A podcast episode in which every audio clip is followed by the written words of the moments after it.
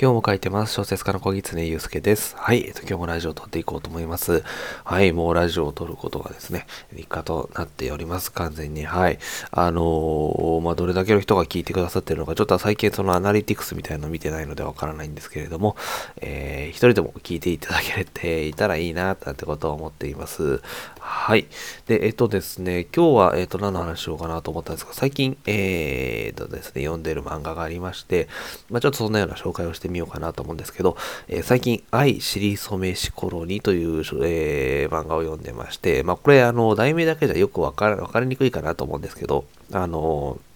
まあ、結構創作者の中では有名なですね、えー、藤子 F 藤尾 A 先生のですね、えー、漫画道の続編になります。はい。あのー、まあ、続編、まあ、続編ですね。あの漫画道が終わった後の話って言って、まあいいと思うんですけど、後だったかな。うんあのまあ、作品があってですね、まあ、時はそうっていう有名な、えー、これありますよね。まあ、あの、かつては手塚治虫がそこに住んでいて、藤子不二雄 A 先生ですとか、えー、石森章太郎先生ですか、まあ、あのいろんな、こう、漫画家の方が住んでいらっしゃった、えー、その層のですね、話なんですけれども、やっぱりですね、こういう、こう、創作をしている人間のですね、えー、漫画を見たりとか、え、小説読んだりすると、自分を創作者創作者としての、やっぱりモチベーションって上がるよなっていうのを、え、すごく、え感じております。はい。あの、やっぱり愛しりそめし頃にでもですね、まだ売れてないあの、コロナです。藤子不二雄先生がですね、えー、両先生が、あんまりこう仕事ないみたいな感じで、連載も1個しかなくて打ち切られたらどうなるんだみたいな感じの、えー、頃で、あの、そこでまたそう、まあ、奮起して頑張ったりもするんですけど、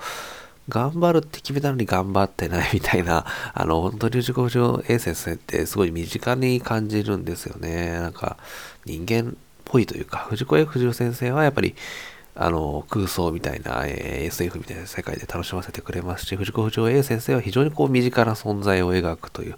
えー、天才だなということを思ってるんですけれども、あのまあ、その、なんていうんですかね、藤子先生の、その、淡い青春みたいなものと、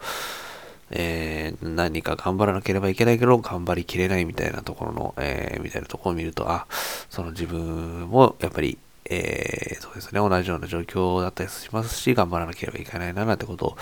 えー、思ったりもします。はい。で、これ余談なんですけど、藤子 A 先生ってすごい擬音の使い方が独特でですね、ラーメン食べてる時って普通の人はチュルチュルとか、まあ、ズルズルとか、まあそういう風に書かれてる時もあるんですけど、さっき見たら、あの、一人の登場人物がシャバシャバって言いながら食べてて、シャバシャバって言いながらラーメンを食べるって、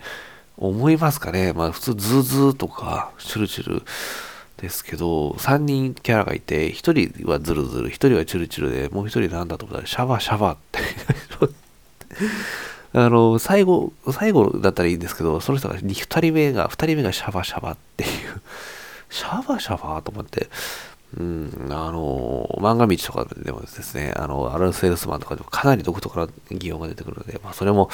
えー、作風の一つとして、えー、多分ファンの間では人気が高いんだろうな、なんてことを思ってます。私も好きなので、はい。っていうちょっと余談でした。はい。なので、まあ、あの、この愛しりそめしコロニー、まあ、漫画道は知ってる方多いかなと思うんですが、愛しりそめしコロニーの方は、